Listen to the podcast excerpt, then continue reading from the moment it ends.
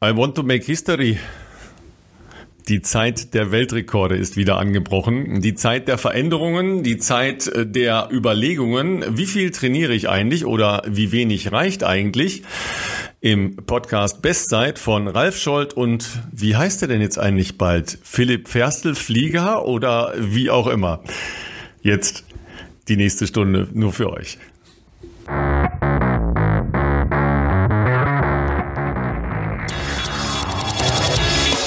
Er lacht schon wieder. Hallo Philipp, wie sieht's denn aus? Bist du nervös? Ja, Ralf, äh, grüß dich. Nervosität, du kennst es doch. Sportler würden nie zugeben, dass sie nervös sind. Also ich bin natürlich noch cool as ice, das ist ja klar. Ähm, ist ja einfach ein Samstag jetzt erstmal so, wie sonst auch. Ne? Okay, wir haben vielleicht ein bisschen was vor, ähm, aber noch hält es sich in Grenzen. Ähm, was aber auch daran liegt, dass ich mich natürlich ja länger seelisch und moralisch darauf äh, vorbereiten konnte, weil ich ja auch mal den Antrag gemacht habe. Ne? Also deswegen habe ich ja natürlich da ein bisschen längere Vorbereitungszeit gehabt. Aber ich glaube, Barbara ist schon ein bisschen nervös, glaube ich. Ähm, wie ist eigentlich euer, äh, sagen wir mal, gemeinsames Laufen entstanden? Habt ihr euch beim Laufen kennengelernt oder äh, beim Weglaufen kennengelernt oder beim Laufen in eine äh, neue Zeit kennengelernt? Oder hat das überhaupt eine Rolle gespielt oder war das dann irgendwie nur, weil du halt Profi warst und sie auch gern gelaufen ist? Äh, das war äh, wie so oft im Leben natürlich äh, eine absolute Zufallsbegegnung, ähm, denn ihre ältere Schwester, die war damals, ähm, wie auch ich, bis vor kurzem ja, bis zum letzten Jahr äh, in Regensburg im Verein. Und äh, ich war da auf einer, äh, auf ihre Geburtstagsfeier eingeladen und äh, wäre damals beinahe nicht äh, gekommen, weil, wie das halt so ist, die Profisportler, ne, ähm, wenn man am nächsten Morgen um 6 Uhr ins Trainingslager fährt, aber halt abends um acht noch überhaupt nichts gepackt hat, habe ich halt doch kurz überlegt, macht es jetzt so viel Sinn, auf die Party zu gehen, wo man ja auch nicht weiß, wann kommt man zurück äh, und packen sollte ich vielleicht auch noch für zwei Wochen Trainingslager. Ähm, hab mich dann natürlich, Profi wie ich bin, für die Party entschieden und dann da ähm, dann durch Zufall eben äh, quasi Barbara kennengelernt, die zwar ganz früh auch in Regensburg mal im Verein war und äh, jetzt aktuell ja noch wieder, ähm, aber zu der Zeit ähm, jetzt kein Vereinstraining oder sowas mitgemacht hat und äh, hat natürlich sofort bei mir einen bleibenden Eindruck hinterlassen und äh, war dann trotzdem, also wir haben dann natürlich ein bisschen geschrieben danach, äh, aber ich war dann erstmal drei Wochen nicht da. Ich glaube, ich war damals äh, eben zwei Wochen in Italien, dann noch mal eine Woche in der schwäbischen Heimat und äh, hat dann bis zum sozusagen bis zum ersten Date schon noch ein bisschen gedauert. Ansonsten die Frage, wie viel laufen wir zusammen, das ist eine Frage, die sie auch häufiger gestellt bekommt, wenn man irgendwo mal äh, vielleicht auch mal gemeinsam in einem Interview ist und dann muss sie immer sagen, weil die Leute denken, dass wir tatsächlich so viel zusammen laufen, dann sagt sie immer, also wenn es auf fünfmal im Jahr kommt, dann ist es für sie wahrscheinlich viel, weil ich selten langsamer als vier Minuten oder vier zehn laufe und das ist halt so bei ihr eher so ihr Halbmarathon-Tempo, ähm, beziehungsweise vier zehn, lass mal überlegen, was ist denn das? Also sie ist ja schon mal ein Marathon in zwei Stunden 54 gelaufen, vielleicht ist das so auch Marathon-Tempo, da bin ich jetzt, will ich mich nicht festlegen lassen oder mir die Finger verbrennen, aber auf jeden Fall ist es jetzt für sie doch eher ein sehr flottes Tempo und bei mir wäre das ja dann aber gleichbedeutend mit äh, Auslauf nach einer sehr harten Trainingseinheit dass das immer so zusammenfällt, äh, kommt nicht so häufig vor. Wobei äh, ich da jetzt auch ähm, vielleicht kurz noch ein bisschen zurückrudern muss. Ich bin ja auch ein bisschen entspannter geworden.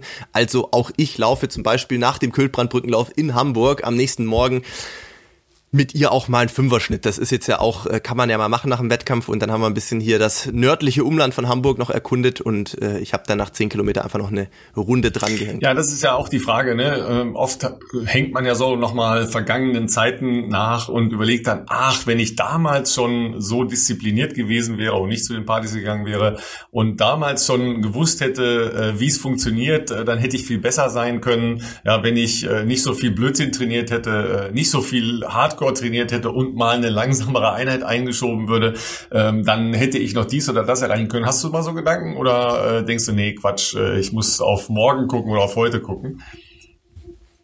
Also ich bin leider auch schon mit meinen 33 Jahren im Alter, wo man doch anfängt, so diese ersten Anwandlungen zu haben, dass man der jugendlichen Vergangenheit so ein bisschen nachhängt und denkt, ach Mensch, früher, als ich morgens noch äh, wie ein junger Gott aus dem Bett springen konnte und äh, als sich der Körper nicht gefühlt erstmal eine Stunde gebraucht hat, bis sich alles so normal anfühlt, äh, Sehnen, Gelenke und so weiter und äh, noch keine zwei Kaffee gebraucht habe, um irgendwie das Betriebssystem hochzufahren. Ähm, an die, Zeiten denke ich auch schon, aber da gibt's eben äh, meinen sehr, sehr guten Freund Felix, der vielleicht auch wieder äh, diese Folge hört, wie die letzten Folgen. Da wir uns nicht mehr so häufig sehen wie früher, ist, äh, glaube ich, gerade der Podcast so das Medium für ihn, um ein bisschen äh, mitzukriegen, was ich gerade immer noch für, für, für Quatsch mache. Und, ähm, und äh, Felix hat mich äh, vor, wann war das? Vor zwei, drei Jahren mal noch äh, so zum Ende seiner ganz aktiven Zeit mal dran erinnert, als wir bei einem Dauerlauf auch darüber philosophiert haben, dass doch früher alles besser war und was man doch früher für krasse Trainingseinheiten wegstecken konnte und dass man nach jedem Wettkampf noch feiern war und trotzdem am nächsten Morgen noch eine 15 und was weiß ich was gelaufen ist. Da hat Felix dann irgendwann mal gesagt, ja, mag sein, dass du das mit 20 gemacht hast, der Punkt ist aber, damals bist du halt noch keine 200 Kilometer gerannt und da hast du auch noch keine 40 Kilometer Läufe und solche Sachen irgendwie in 3,30, 3,20 und schneller gemacht. Also es ist halt auch einfach so, dass das, was du heute trainierst, auch einfach im Vergleich zu damals wirklich geisteskrank ist und dass das natürlich irgendwann ein menschlicher Körper nicht mehr so ohne weiteres toleriert mit noch bis nachts um vier feiern, den x-ten, was weiß ich, Mannschaftstitel im Cross oder sowas. Das ist ja dann auch ein bisschen normal und zeigt ja auch, dass du äh, irgendwo auch letztlich noch Mensch bist. Ja, absolut. Ähm, also äh, mir geht es immer so, ich habe halt wahnsinnig wenig Alkohol getrunken, so in der Zeit, sagen wir mal, zwischen äh, 16 und 20 ja, weil ähm, ich da irgendwie noch den Traum hatte, mal irgendwann bei Olympia zu sein, ja. Das war immer sehr beliebt bei meinen Kollegen, weil ich immer der Driver war, logischerweise, ja. Äh, ah, ich hatte aber eine andere ja, Schwäche, ja. ich konnte wahnsinnig schlecht nach Hause gehen, weil ich immer den, äh, das Gefühl hatte, ich verpasse noch was. Ja, das heißt äh, ja, ja, schon mal locker zweimal die Woche bis drei Uhr irgendwo. Ja, weil es könnte ja noch äh, ein, ein, ne, ein super Mensch auftauchen irgendwo oder es könnte ja noch jetzt äh, drei total geile Stücke gespielt werden. Ja, ich kam wahnsinnig schlecht nach Hause. Ja, das heißt äh, die Idee, dass Schlafen die gescheiteste Regeneration ist, die hatte ich da so nicht. Ja, äh, und wenn das war bei mir auch komplett ja, nicht und vorhanden. Wenn dann halt noch äh, Sportstudium dazu kommt, wo du ja dann eben auch hm. selbst ja in der Eigenrealisation, ja Klammer auf, ich habe mich immer gefragt, was das soll, ja, weil ich soll ja vermitteln und nicht selber was machen, aber das ist ein anderes Thema. Ähm, da kommen halt dann so Sachen dazu wie äh, Rhythmik-Tanz ja, wo du dann Balkantänze aufführen oh. musst und knallharte Waden danach hast, ja, weil sowas, ja, oder dann einfach schwimmen gehen musst äh, und dann eben auch auf eine Zeit schwimmen musst oder solche Geschichten. Das ist natürlich für, für einen Sprinter, der ich damals war, tödlich. Ja. Nicht so ideal. Und dann bist du halt nachmittags fröhlich zum Training gefahren, ja, und dann abends äh, ruft einer an, ah, gehen wir nicht noch? Ja, na klar, da gibt's ein geiles Konzert, ja, also gehst du zu dem geilen Konzert hin, ja. Ich habe da zwar dann nur Wasser getrunken, gesagt, ich habe da gar keinen Alkohol getrunken in der in der Zeit, aber ähm, da fehlt dann halt einfach jede Nacht zwei bis drei Stunden Schlaf, ja, die, wo man jetzt heute sagen würde, okay, wenn man sich halt jetzt seriös auf irgendwas vorbereitet, dann ist äh, mal regelmäßig schlafen ja sowieso A und O, ja, plus noch 58 andere Dinge drumherum, weil man ja glaubt, anders geht's nicht, ja. Äh, das heißt, du bist jetzt noch nicht an der Phase, wo du sagst, äh, die Lockerheit hat mich jetzt wieder. Äh, ich kann jetzt auch mal in einer extrem harten Phase ein Glas Rotwein trinken, ohne gleich schlechtes Gewissen zu haben. Was das anbelangt, äh, bin ich sehr viel lockerer geworden. Ähm, das liegt äh, wahrscheinlich aber auch ein bisschen am Alter natürlich, wie so oft. Ich habe jetzt auch nicht in der Jugend also oder in den jüngeren Jahren, sag ich mal mit Anfang, Mitte 20, habe ich jetzt auch nicht extrem viel getrunken. Also im Vergleich zu natürlich den sonstigen äh, nicht leistungssportlichen äh, Kollegen an der Uni, äh, Kommilitonen, äh, da war ich natürlich jetzt nicht jeden Abend weg, aber es ist schon so gewesen, dass man natürlich vor allem mit den Vereinskollegen, gerade wenn man irgendwie einen guten Wettkampf hatte oder vielleicht sogar irgendwelche Mannschaftsevents hatte, ähm, wo wir auch immer relativ erfolgreich waren in Regensburg, dann haben wir das schon oft auch damals noch gefeiert zusammen. Das war natürlich jetzt so was die Regeneration anbelangt nach einem Wettkampf nicht unbedingt ideal. Äh, ich erinnere mich auch noch sehr an eine legendäre äh, Feier bei besagtem Kumpel bei Felix ähm, zu Hause. Das war damals, äh, wie haben wir das denn gemacht? Das ist eigentlich gar nicht auf dem Rückweg gelegen. Also wir hatten im Schwarzwald damals in Dornstetten deutsche Crossmeisterschaften und Warum auch immer sind wir dann nicht nach Regensburg zurückgefahren, sondern nach Frankfurt oder bei Frankfurt wohnt er, äh, in Wehrheim und, ähm, und haben dann bei ihm eine Hausparty gefeiert. Da war ein Teil der Regensburger Mannschaft dabei, da waren aber auch einige Frankfurter dabei. Gesa Krause waren im Abend auch dabei und ein paar von der Gruppe damals noch, ich glaube die Sujev Twins und so das war auch, also, puh, äh, wie man das sonst aus diesen Army-Filmen kennt, äh, leicht eskalativ. Aber wir sind natürlich auch alle am nächsten Morgen, jetzt nicht ganz so früh wie sonst, aber äh, noch laufen gegangen. Äh, das war sehr, sehr witzig. Ähm, ich glaube mir, dass man damals sich einfach nicht so viel Gedanken gemacht hat. Äh, das kann ja manchmal auch gut sein. Also ich sage jetzt nicht, dass es generell jetzt der Regeneration zuträglich ist, wenn man irgendwie äh, Alkohol konsumiert nach einem Wettkampf. Das mit Sicherheit nicht. Mm, ich glaube, so für dieses bisschen Lockerheit hat es damals nicht geschadet. Man hat sich über viele Sachen einfach nicht so im Kopf gemacht. Ne? Du bist halt einfach gerannt, weil du Bock hattest. Du hast gefeiert, wenn ein Anlass da war und hast halt, es war halt nicht alles so ja, vielleicht auch noch nicht so professionell, aber auch nicht so verkopft. Und das ist ja manchmal auch ganz gut. Je ernster es irgendwann wird oder je ernster man Sachen nimmt, dann neigt man ja manchmal schon auch dazu, dass man halt alles zerdenkt, zu viel plant, zu viel im Vorfeld, auch dann ja vielleicht auch inneren Druck sich selber aufbaut. Ähm, das heißt, grundsätzlich ist es natürlich äh, anzustreben, sich zu professionalisieren und natürlich auf die wichtigen Dinge auch drumherum zu achten. Macht aber manchmal, oder ich kenne auch Kollegen, bei denen es vielleicht nicht unbedingt langfristig da geholfen hat, in, in gewisse Wettkampfsituationen lockerer reinzugehen.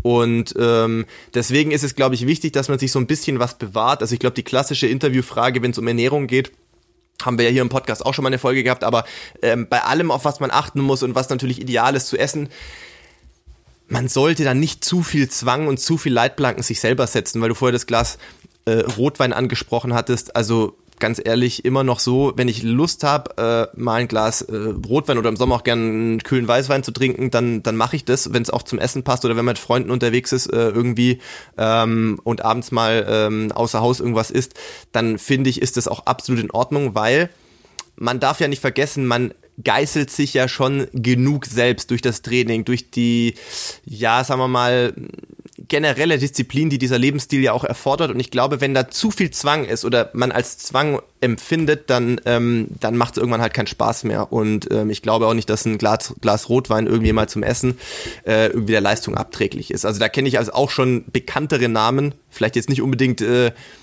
aus Afrika, aber es gibt ja auch äh, im Triathlon-Bereich Leute oder auch aus dem US-amerikanischen Laufbereich, die ja auch mal sagen, also mein Glas Wein, das hat jetzt, glaube noch keinen umgebracht. Ja, äh, auf die besonderen äh, afrikanischen Läufer kommen wir ja noch zu sprechen, weil der Marathon in London war, der ein paar sehr äh, da gibt's ja, einiges. sehr erwähnenswerte Ereignisse mit sich gebracht hat. Äh, am Mittwochabend gab es äh, zwei unfassbare Weltrekorde, da kommen wir sicher gleich auch nochmal drauf. Ja, ähm, Aber Leistung verbessert sich ja nicht durch das Training, sondern durch das Ruhen danach. Ja, deshalb habe ich um mich herum hier gerade auch so äh, ganz leckere Sachen stehen. Ja, ähm, zusätzliche Trinknahrung, Protein, Energy, 300 okay. Kilokalorien, ein so ein kleines Ding, 200 Milliliter, 20 Gramm Protein. Ja, also darum geht's, ja, dass man mit einer Zusatzernährung möglichst viel zu sich nimmt, weil ich durch meine Erkrankung ja so viel abgenommen habe.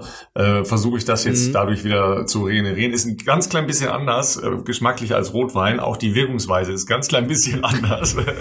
ja, so mal geschmacklich. Ähm, äh, hat das irgendeinen, hat das einen Eigengeschmack? Also ist da jetzt irgendwie so ja, Erdbeergeschmack ja, das, dabei das, oder das Schoko ist halt immer mit irgendwelchen ah, okay. wunderbaren synthetischen äh, ah, ja, Dingen versetzt, die dann da irgendeine Geschmacksrichtung vorgaukeln wollen. So würde ich das jetzt eher nennen. Also äh, ich habe zum Beispiel hier Vanille und Nuss und Schoko, ja, mhm. so, ja, aber Verstehe. es gibt auch geiles Multifruit und Walderdbeere, ja, also für dich, ja, Walderdbeere, ja. Okay. Sehr, sehr lecker. Ja, sehr, sehr lecker, aber manchmal muss das ja auch sein. Ne?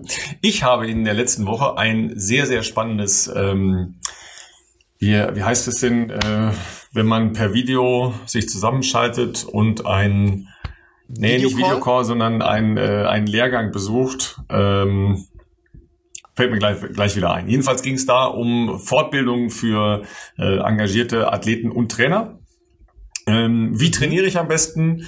Äh, was mache ich am besten? Äh, wie ernähre ich mich dazu? Und ähm, wie regeneriere ich danach? Ja, das Ganze war überschrieben mit der Headline: Trainiere so wenig wie möglich. Das ist ein geiler Ansatz, ja, weil das halt Klingt nach einem sehr spannenden ja. Ansatz, da bin ich direkt ganz ohr. Ja, da ging es natürlich auch darum, ähm, also es kommt aus dem Triathlon-Bereich, ja, also das ist natürlich dann äh, von der Belastung her schon eine andere Komplexität, als wenn man jetzt nur in Anführungszeichen läuft, mhm. weil man ja eben noch die beiden anderen Disziplinen vereinigen muss. Aber das ist ja das gleiche Thema, das ähm, du auch schon äh, gesagt hast und mit dem wir ja auch bei vielen Hobbyläufern immer wieder an, an Grenzen stoßen. Wie viel ist möglich? Wenn du parallel noch einen kompletten Job hast oder eine, eine Familie, ähm, also noch in ganz anderen zeitlichen, aber eben auch Belastungszwängen drin steckst, wie viel ist dann überhaupt möglich noch zu laufen, dass es nicht zu viel wird und dass du halt auch harte Einheiten regenerieren kannst.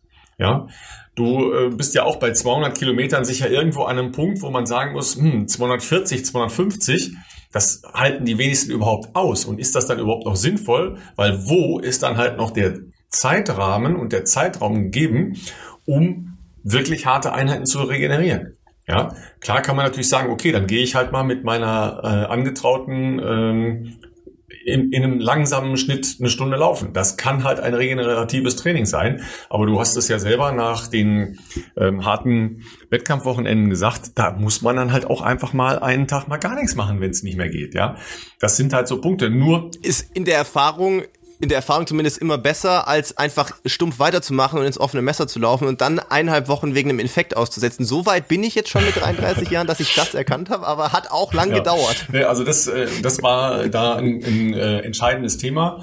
Ja, ähm, und der ähm, Referent, das ist Philipp Seib. Ähm, weiß nicht, ob ihr von dem schon mal gehört habt. Jedenfalls ist das ein im Triathlon-Bereich äh, sehr erfolgreicher Trainer, der aber auch im Laufbereich äh, inzwischen einige Kunden hat. Und ähm, der zum Beispiel der Trainer von ähm, Sebastian Kienle ist und seine Frau ist mhm. ähm, Laura Philipp.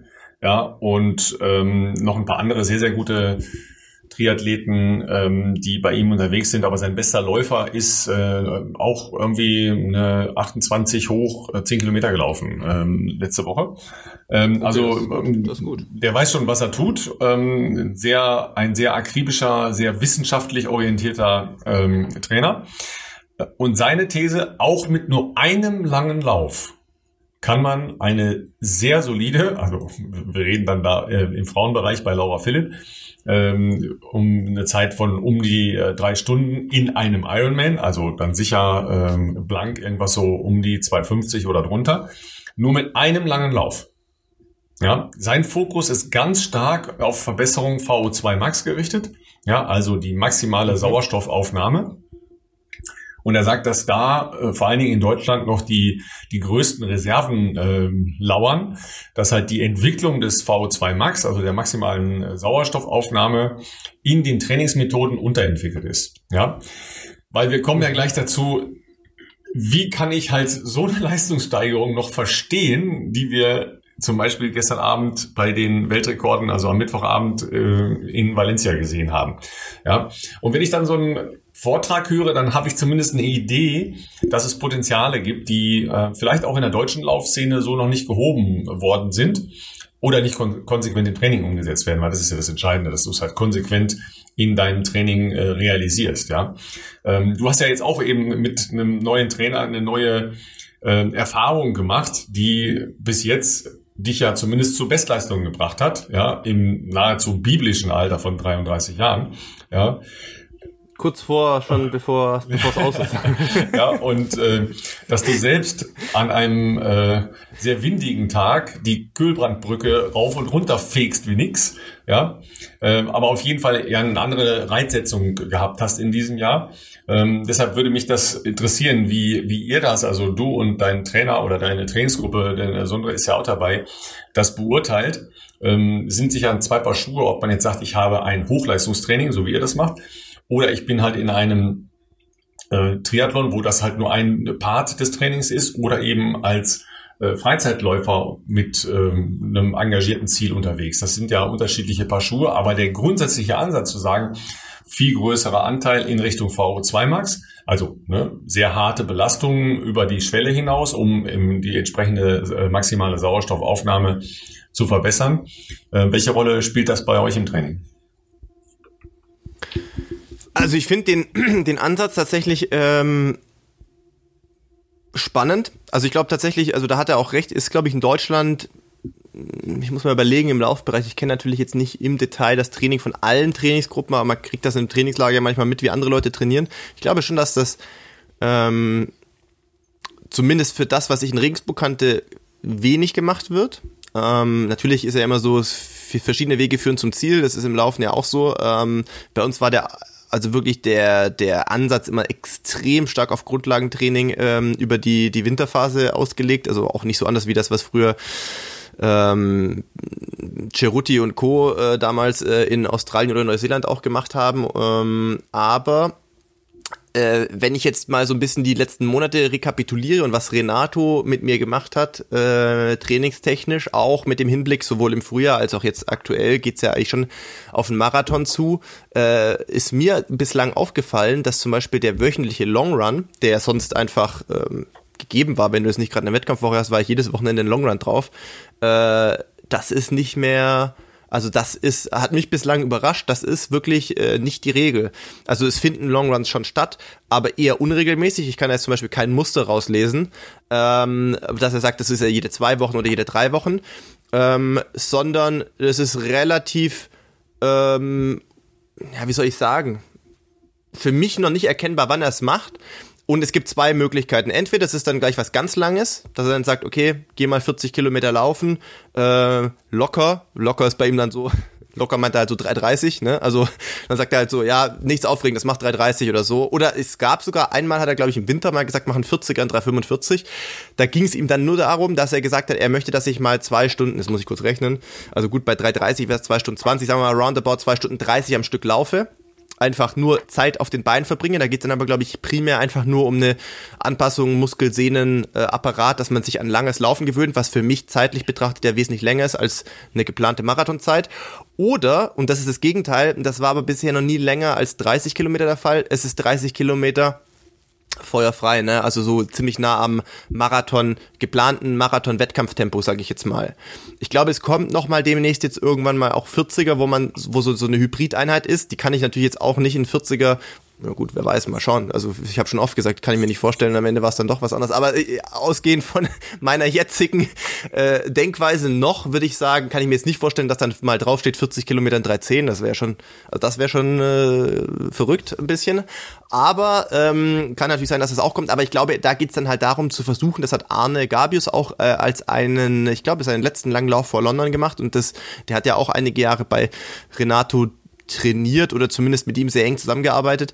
Ähm, insofern äh, ist mir das eben direkt aufgefallen, als er diese Einheit gepostet hat, ähm, dass er da ein 40er, glaube ich, in 2-0, also zwei Stunden, neun Minuten hoch oder so gelaufen ist. Und das ist, glaube ich, sowas, was äh, eben dann bei Renato angestrebt wird, dass man sagt, okay, so, ich weiß jetzt nicht genau, wann das ist. Bei, bei, bei Arne war es jetzt wirklich, äh, ich glaube, zwei, drei Wochen vorher so. Ähm, ich glaube, dass bei mir aber auch dann irgendwo wahrscheinlich das Ziel mal ist, vier Wochen vorher, fünf Wochen, drei Wochen, weiß ich jetzt nicht genau, dass man sagt, man macht einen 40er der in der Gesamtzeit so ungefähr sein soll wie die Zeit, die man halt im Marathon anstrebt. Und das ist ja dann schon eine scharfe Einheit. Also ich schätze mal, äh, ein Marathon, äh, ein Marathon, ein 40er in zwei Stunden zehn oder knapp drunter, was Arne gemacht hat, das ist ja bestimmt auch ein Schnitt von 3,15, 3,14. Das ist ja schon eine, also auf jeden Fall schon eine knalle Einheit, äh, das einfach so im Trainingsprozess einzubauen. Ähm, und jetzt den Bogen schlagen zu der VO2 Max Geschichte. Was mir auffällt, ist, dass der, der Fokus auf Tempotraining bei mir aktuell äh, sehr viel höher ist. Und ich meine jetzt aber nicht Tempotraining, jetzt äh, komplett verrücktes Tempotraining, irgendwie, was weiß ich, 400er knallen in 60, so, weil was bringt das für ein Marathon, das macht ja keinen Sinn, ähm, sondern es sind in der Regel alle drei Tage. Normalerweise, wenn jetzt nicht irgendwas dazwischen kommt, dass man sagt, man fühlt sich nicht gut erholt, dann ist Renato da auch super flexibel zu sagen, dann machen wir noch einen Tag mehr. Also Zwischentag mit normalem Dauerlauf. Ähm, aber die Regel ist normalerweise, so habe ich es die letzten Monate beobachtet, zwei Tage Dauerlauf. Ähm, sagen wir mal grob zwischen 25 und 30 Kilometer, je nach Befinden oder vielleicht auch mal mehr. Wir haben auch schon 20 und 15 gemacht, aber so roundabout äh, das. Und dann äh, sind die Tempoeinheiten, ich sag mal, die sind jetzt nicht crazy schnell. Ähm, ka also kaum im 10 Kilometer Bereich. Deswegen war ich eigentlich einigermaßen überrascht, dass der Zehner ähm, in Berlin doch erstaunlich gut ging. Sondern es ist wirklich so, ich würde mal sagen, Marathontempo plus minus so 5%, also sagen wir 105% Marathontempo, 95% Marathontempo. Wenn wir jetzt natürlich Tempo-Dauerläufe machen wie diese 30er, klar, dann ist es jetzt nicht ganz Marathontempo vielleicht. Wenn wir aber lange Intervalle machen, ähm, mit langen Intervallen meine ich nicht nur, dass die die, die Läufe lang sind, sondern manchmal auch einfach, der, also der Umfang von Tempoläufen ist für mich einfach komplett neu. Früher war das so zehn Kilometer und fertig ist.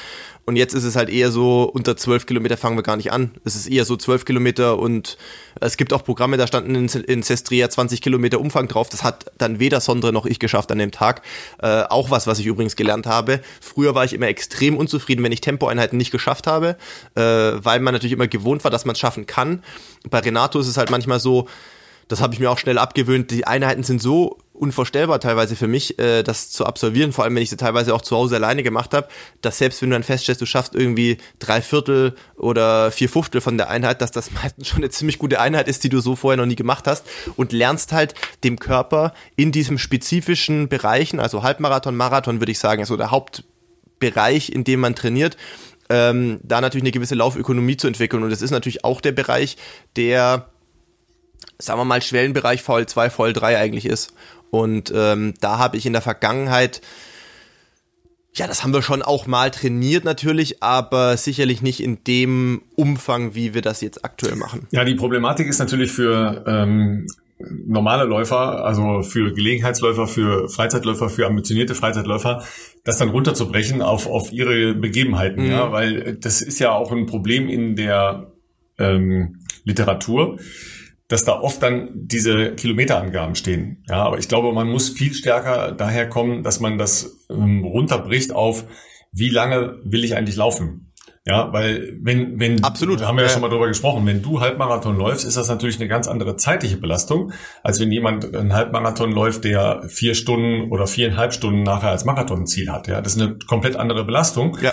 Und wenn ich dann tatsächlich hingehe und sage, ja, okay, ich möchte vielleicht drei oder vier Wochen vor einem Marathon eine ähnlich lange Belastung machen, überleg mal, ja, vier Stunden, viereinhalb Stunden, vielleicht fünf Stunden, das kriegst du gar nicht regeneriert. Ja, das kriegst du auch dann in den zwei Wochen danach so nicht regeneriert. Da bist du ja schon ähm, ja. in einem Bereich, der einfach so halt auch auf die Muskeln und, und Sehnen und Bänder und äh, Gelenke wirkt, dass es halt nicht mehr sinnvoll ist. Ja, deshalb muss man immer überlegen, mache ich wirklich als Hobbyläufer so viele lange Läufe, ja, weil wenn ich äh, mir, äh, wenn ich einen Fünfer Schnitt laufe oder einen Sechser Schnitt laufe, nehmen wir mal einen Sechser Schnitt, das am einfachsten zu rechnen ist, ja, Sechser Schnitt. Ich mache einen 30er, das sind ja schon drei Stunden. Ja, da bist du schon in einem Bereich, den du nie läufst. Ja, so musst du es mal vorstellen, ja habe ich in meinem ja, Leben ja. noch nie gemacht. Also ich kann gleich mal hier hier zugeben im Podcast. Ich habe in meinem Leben noch keinen drei Stunden Lauf am ja. Stück gemacht. Ne? Also das ist äh, für mich unknown territory. Und da kommen ja halt auch äh, Phänomene. Ja, drei Stunden laufen, dreieinhalb Stunden laufen. Ja, klar ich bin schon auch davon überzeugt, dass man aufgrund dieser muskulären Anpassung, was du halt auch gesagt hast von äh, der Wintereinheit, man muss sowas schon mal gemacht haben, damit man seinem Körper auch eine Idee gibt, dass man dann so lange mit ihm unterwegs sein will, ja, und zwar laufend unterwegs sein will, ja. weil sonst wird man das muskulär nicht schaffen. Ja, ähm, da kann man sich natürlich auch über härtere Belastungen äh, hintasten. Aber da spielen schon auch noch andere Mechanismen eine Rolle. Wenn ich sage, okay, ich möchte jetzt vier Stunden laufen, ja, nur das kann ich ja nicht regelhaft machen, dass ich sage, okay, ich mache jeden, nee. jede Woche einen langen Lauf. Und das ist, glaube ich, ein Missverständnis bei vielen Leuten, die dann äh, denken, okay, mein langer Lauf muss mindestens 30 Kilometer lang sein. Nein, mein langer Lauf muss so sein, dass er substanziell länger ist als das, was ich sonst mache äh, an normalen ähm, Laufkilometern in der Woche. Und ich muss den halt auch noch regenerieren können, so dass ich nicht eine Woche lang im Prinzip nichts machen könnte eigentlich, ja, weil wenn ich vielleicht dann äh, einen Tag Pause mache, ja, ist ja auch die Frage, mache ich wirklich Pause oder mache ich aktive Erholung und dann wieder anfangen zu trainieren, dann ist es auf gar keinen Fall ein drei Stunden oder dreieinhalb Stunden oder vier Stunden Lauf regeneriert. Ja, das kann halt so nicht funktionieren. Das führt natürlich zu einer äh, Addition von Ermüdung, dass man irgendwann überhaupt nicht mehr in der Lage ist, auch nur ansatzweise schnell zu laufen. Das heißt, die Leute trainieren, trainieren, trainieren und wundern sich dann, dass sie überhaupt nicht schneller werden. Ja, und dass sie keinerlei Verbesserung haben und dass sie vielleicht auch äh, immer müder werden. Und da kommen ja dann eine Menge Dinge dazu, dass man dann halt frustrierter wird und äh, vielleicht auch ein bisschen aggressiver wird und so weiter und so weiter.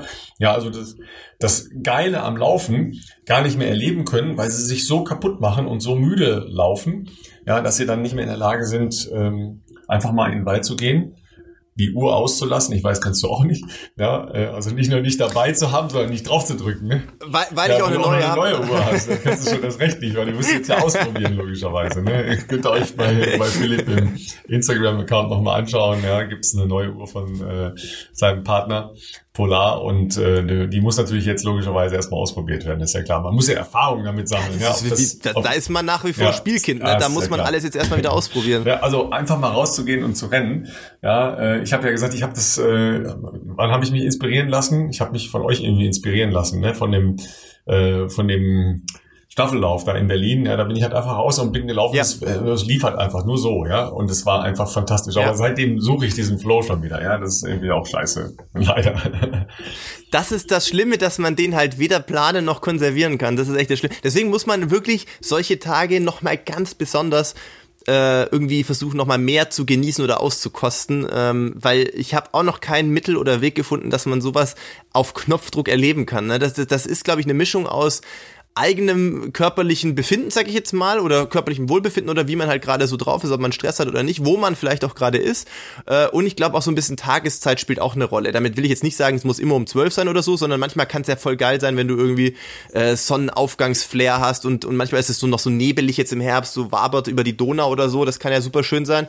Ähm, Manchmal kann es so Sunset-Läufe sein, äh, auch Läufe, wo ich ähm, wirklich überhaupt keinen Bock mehr hatte, rauszugehen. Wenn du so einen richtig vollen Tag hattest, morgens schon trainiert, abends denkst du, oh, ich will jetzt nicht los. Und dann aber noch trotzdem dich aufraffst und einfach eine kleine 10 Kilometer Runde rennst und dann irgendwie hier in der Donau über eine der Brücken rennst, wenn gerade die Sonne so hinten untergeht und fast niemand mehr draußen ist außer dir. Das kann dann schon manchmal magisch sein. So Läufe, wo du es jetzt nicht unbedingt ähm, überhaupt nicht erwartest eigentlich. Ja, aber ich äh, bin ja jetzt nicht so ein Wärmeläufer. Ne? Also mit Sonne, ja, so im Herbst jetzt ist das natürlich geil, klar, weil also die Blätter werden jetzt ja gelb und grün und äh, alles äh, gleichzeitig. Ja.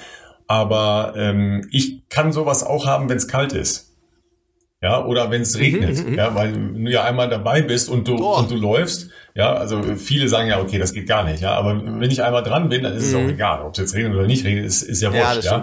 Ist ja nur eine Frage der, äh, der geilen Kleidung, ne? aber ich kann äh, zum Beispiel noch ja. mal mit so einem äh, regenundurchlässigen ähm, Oberteil könnte ich nicht laufen, weil da schwitze ich so stark drin, dass äh, das ist für mich unangenehm. Mhm. Also, aber dann, dann bist du ja dann irgendwann ja. nass und dann ist es ja auch wurscht, ja. Dann ja, irgendwann ist dann, egal, ja. Äh, dann habe ich das auch schon mal äh, erleben dürfen, ja, dass dann einfach gedacht habe, okay, jetzt, jetzt kann es halt auch einfach immer so weitergehen. Ja, also das ist, äh, ja, gibt's kein Ende, ja, oder okay, äh, wird man dann doch mal müde, aber ja, dass man dann äh, wirklich nach so einem Ding nach Hause kommt und denkt, wow, das war jetzt irgendwie geil. Ja. ja. Absolut. So muss es ja diesen Menschen Was? gehen, äh, die wir am Sonntag in London erlebt haben. ich wollte gerade sagen, was wahrscheinlich da weniger geil war, war das Wetter für die Leute in London.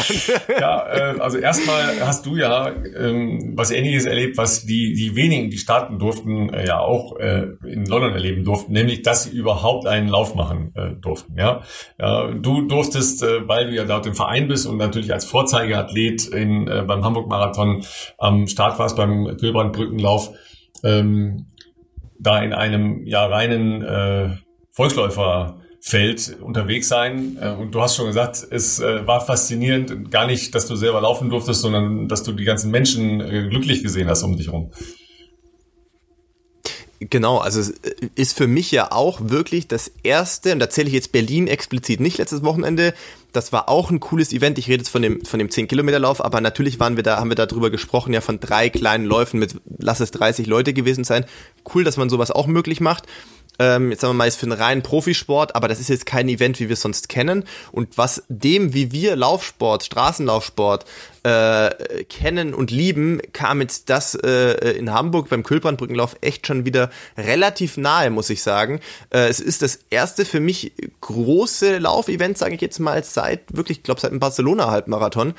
Und, äh, und das hat richtig Bock gemacht. Das hat Bock gemacht, weil ich A noch nie logischerweise über die Kühlbrandbrücke gelaufen bin, die ich übrigens auch äh, massivst unterschätzt habe.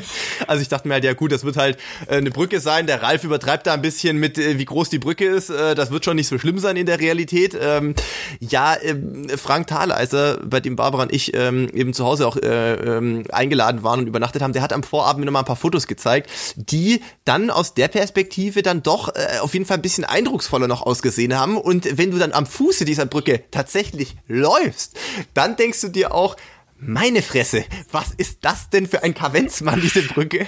Und der Hinweg war noch relativ okay, sage ich jetzt mal, weil da hatten wir Rückenwind. Nur an dieser, ähm, an diesem besagten Samstag letzte Woche habe ich morgens die Wetter-App aufgemacht und Temperaturen waren super, ne? Trocken, zwar bewölkt, aber so 14 Grad, also zum Laufen wunderbar. Nur was mich ein bisschen irritiert hat, waren diese Ausrufezeichen, Wetterwarnung, Sturm, so. Da habe ich mir dann gedacht, gut, wenn das kommt in Hamburg, dann wird das wahrscheinlich schon was bedeuten, sage ich jetzt mal. Ja gut, als ich auf dieser Brücke oben war, da wusste ich, was die wohl meinen, weil am Rückweg bin ich also 3,30 max gelaufen. Also ich glaube, da ging, also ich hatte bei der Wende und das war wirklich gechillt, klar, du hast schon gesagt, das war jetzt kein Elite-Rennen.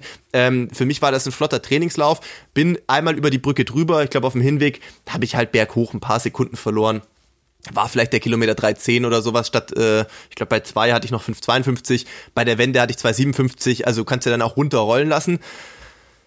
Jo, aber als ich dann gewendet bin und da hoch bin und mich zwar seelisch und moralisch darauf eingestellt habe, äh, jo, jetzt kommt ein bisschen Gegenwind, ja, ich bin gestanden. Also ich bin einfach gestanden, ne? Also da gab's ja auch nichts, wo du dich auf dieser Brücke logischerweise verstecken kannst, die relativ breit ist. Und das ist die volle Angriffsfläche. Und dann läufst du da, guckst auf deine Uhr, 3,30, könnte aber halt auch 2,30 sein, so vom Feeling, sage ich jetzt mal. Und es geht halt nichts voran. Es war wirklich so, dass du Berg runter, also es geht steil hoch, aber dementsprechend auch steil runter. Du musstest drücken, beim Bergablaufen, um überhaupt vorwärts zu kommen. Das war schon eine sehr interessante neue Erfahrung, hat aber, und da kommen wir jetzt auf einen ganz wichtigen Punkt, dem Spaß weder bei mir noch bei all den Teilnehmern ähm, irgendwo Abbruch getan. Das ging schon am Start los. Mm, ich glaube, es war so, lass mal überlegen, also eigentlich laufen da normalerweise 6000 Leute mit. Klar, jetzt Corona-Auflagen war natürlich so, das muss relativ stark beschränkt werden. Es waren 1600 zugelassen. Und äh, einige konnten oder relativ viele haben ihren Startplatz auf nächstes Jahr übertragen, aber es gab immer noch ein Vielfaches an äh, Wünschen sozusagen, äh, die gerne teilgenommen hätten. Und äh, die Veranstalter waren dann gezwungen, äh, sich einen Modus zu überlegen, wie man das jetzt löst. Ähm, und sie haben einfach gesagt, am fairsten ist halt, wenn die Leute, die sich zuerst angemeldet haben, ähm, eben dann auch den Startplatz sicher haben. Und bei 1600 mussten sie dann leider äh, quasi einen Schlussstrich ziehen. Äh, und diese 1600 Teilnehmer wurden auf acht Startblöcke, a 200 Teilnehmer verteilt pro Stunde quasi eine 200 Meter, äh, ein 200 Meter Block. Und also ich kam da dann an, wir waren, glaube ich, im dritten Startblock, wir sind um 10 Uhr gestartet, Barbara und ich. Ähm, ganz normal wie jeder andere. Ne? Ich habe ganz normal am Eingang da meine Nummer geholt, äh, alles mit Desinfektion, mit Leitsystemen, äh, hast deine Sachen abgeben können. Es gab eine One-Way-Geschichte äh, quasi zum Start. Das kannst du natürlich auf diesem Freihafengelände na, extrem gut verteilen. Ich meine, das ist eine Riesenfläche, also da hast du 200 Menschen gar nicht, gar nicht wahrgenommen eigentlich, außer dass die Leute natürlich offensichtlich an den Laufoutfits zu erkennen waren. Ähm, Toilettensituation war natürlich sensationell. Ich glaube, es standen 40 Toiletten, hat glaube ich Frank gesagt, für 200 Leute. Das ist auch eine Quote, die findest du, glaube ich, bei sonst bei keinem Straßenlauf. Ne? Das ist natürlich äh, VIP-Treatment, würde ich sagen.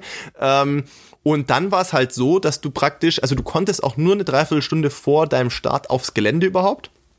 Ähm, gab keine Schlangen, weil, naja, wie gesagt, bei 200 Leuten, das geht äh, zack, zack, also da komm, kommst du durch mit deiner Nummer und kannst dann ähm, den Beutel abgeben und dann zum Start. Und da haben die halt praktisch alle, ich glaube zwei Meter waren, ähm, haben sie dann so ein Gittersystem gemacht, zwei Leute links parallel, zwei Leute rechts parallel, immer mit zwei Meter Abstand nach vorne und zur Seite. Und also nur also lachende Gesichter, du hast bei den Leuten Vorfreude gesehen, es waren auch ein paar Kids dabei, die äh, offensichtlich den Lauf auch mit, den, mit dem Vater oder mit der Mutter mitmachen wollten. Alle gut drauf, äh, extrem kollegial untereinander. Also das ist ja sonst auch bei Starts, kennt ihr vielleicht auch, wenn ihr bei Volksläuft mitläuft, ist in der Startsituation nicht immer so. Da gibt es auch gerne mal Leute, die auf den letzten Drücker noch sich irgendwo reindrängeln wollen oder weiter nach vorne drängeln wollen. Hier war es eher so, ähm, dass da erstmal so eine gewisse, wie soll ich sagen, Hemmschwelle war, sich weiter nach vorne zu stellen, bis dann immer der, der Sprecher gesagt hat, also also wir haben hier vorne noch Platz, also die Markierungen sind noch frei, ihr dürft gerne aufrücken. Ähm, und, äh, und alle gut drauf, gute Stimmung, auch im Zielbereich, weil ich hab, war dann im Zielbereich nochmal, äh, nachdem ich mir was angezogen hatte, nach meinem Lauf für ein paar Fotos und so jeder, der ins Ziel kam, sah glücklich aus, sah happy aus. Die Leute hatten eine gute Zeit. Auf der Brücke ähm, bin ich ja praktisch dem Block vor mir entgegengelaufen. Also die Brücke war dann in der Mitte getrennt. Ähm, die Leute haben dich angefeuert, äh, wie verrückt. Manche Leute sind stehen geblieben, haben ein Foto gemacht. Genauso das gleiche auf dem Rückweg bei mir. Also ähm, du läufst hoch und ich glaube bei Kilometer sieben, also bei mir sieben, bei den anderen dann fünf, äh, habe ich quasi den zweitplatzierten Mann in meinem Startblock und, äh, und Barbara gesehen, die auf Platz drei in dem Startblock war. Ähm, und dann kam das Gros der, der Teilnehmer so quasi am Scheitelpunkt der Brücke ungefähr, würde ich sagen. Das ist nochmal ein Stück weiter hinten gewesen. Ähm, die Leute ja komplett ausgeflippt. Und äh, da hast du einfach gemerkt, alle haben, glaube ich, sowas vermisst und, ähm, und haben da riesen äh, Freude dran gehabt. Ähm, und äh, das ist ja genau, also es bestärkt mich eigentlich auch in den äh, Bestrebungen, wir haben uns ja auch viel darüber unterhalten, auch im Podcast über das Konzept für den Hamburg-Marathon, der mal für den 13.09. angedacht war. Da haben ja auch die Organisatoren doch auch einiges an Kritik einstecken müssen. Ja, es gibt auf Social Media natürlich immer wieder Leute, die da meinen, ihren Frust äh, irgendwie kundtun zu müssen und alles scheiße zu finden. Und das sind leider immer die wenigen, die dann aber sich da öffentlich äußern. Und das bestärkt mich echt wieder darin, dass die große Mehrheit, die vielleicht da nicht so aktiv kommentiert, ähm, eigentlich auf sowas Bock hat. Und bei, den, bei dem Event am Samstag muss ich das äh, also wirklich ausdrücklich unterstreichen. Äh, die hatten also ich habe selten so viel gute Laune bei einem Sportevent gesehen. Da ging es natürlich jetzt auch gar nicht um irgendwelche schnellen Zeiten. Wer schnell laufen wollte, konnte das ja tun. Es wurde ja auch mit Absicht nicht nach Zeiten gesetzt, wie das ja sonst sinnvoll ist, weil man ja nicht wollte, dass sich die Leute ballen. Ähm, es gab auch keinen Massenstart übrigens bei den Startblöcken, sondern alle zwei oder drei Sekunden wurden immer die zwei links und rechts quasi loslaufen gelassen. So gab es eigentlich einen endlosen Strom und ähm, keinerlei, keinerlei Schwierigkeiten. Und äh, witzig, das vielleicht noch als kleine Anekdote, vielleicht hören die Leute hier zu. Ich kam dann von meinen Fotos zurück, also als wir dann die Fotos nach dem Zieleinlauf gemacht haben und wollte auch noch mal äh, dann noch, noch eine wärmere Jacke holen und dann gab es Leute, die quasi beim Zurücklaufen, also da kommen wir eine Kleiderausgabe vorbei oder wo die Beutel halt waren, die man dann beim Rausgehen mitgenommen hat, da gab es Leute, die äh, da hatte, also das waren ein Pärchen und die hatten für einen Kumpel, der mein Buch wohl hatte, aber dann gemerkt hat, er ist leider nicht in meinem Startblock, sondern der war, glaube ich, äh, im Startblock zuvor, das heißt, der musste ja gehen, der konnte ja nicht auf mich warten, wie man das sonst bei Laufveranstaltungen machen kann. Dann hatte er sein Buch ihnen mitgegeben und die haben es im Kleidebeutel gemacht, weil die in meinem Lauf waren und haben danach dann äh, gefragt, ob ich da nicht vielleicht noch kurz für ihn eine, eine, eine kleine Widmung reinmachen könnte. Und das habe ich natürlich sehr gerne gemacht, hat mich auch sehr gefreut und ich hoffe, das Buch ist inzwischen wieder äh, gut bei demjenigen angekommen, und äh, ja, er hat sich gefreut. Ja, das sind ja wirklich so äh, kleine Highlights in, in der Saison, die ja wirklich ganz schräg war. Leider sind die Infektionsgeschwindigkeiten äh, ja im Moment so, dass man um jeden noch geplanten Lauf, der in den nächsten Wochen ansteht, ja bangen muss.